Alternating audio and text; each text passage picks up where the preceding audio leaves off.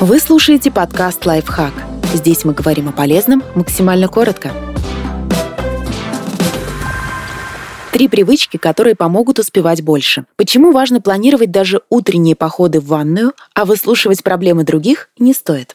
Составляйте чек-лист для наиболее важных периодов дня. При составлении такого листа уделите особое внимание утру и вечеру, периодам, которые определяют настоящий и следующий день. Сразу после пробуждения легко потратить время впустую, проверяя почту и соцсети. Поэтому включите в чек-лист даже очевидные вещи. Почистить зубы, позавтракать, распланировать день. Запишите 3-5 действий, которые нужно выполнить в первую очередь, несмотря ни на что.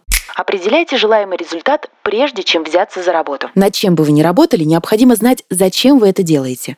Конкретная цель позволит четко формулировать действия для ее достижения, не тратя время на второстепенные вещи. Желаемый результат, пусть и приблизительный, отлично мотивирует на работу.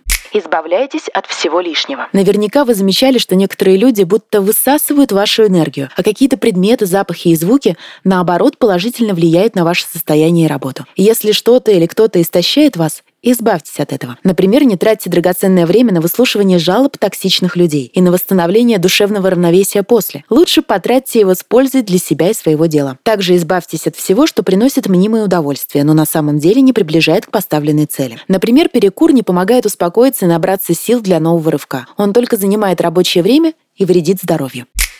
Подписывайтесь на подкаст «Лайфхак» на всех удобных платформах. Ставьте ему лайки и звездочки, оставляйте комментарии. Услышимся!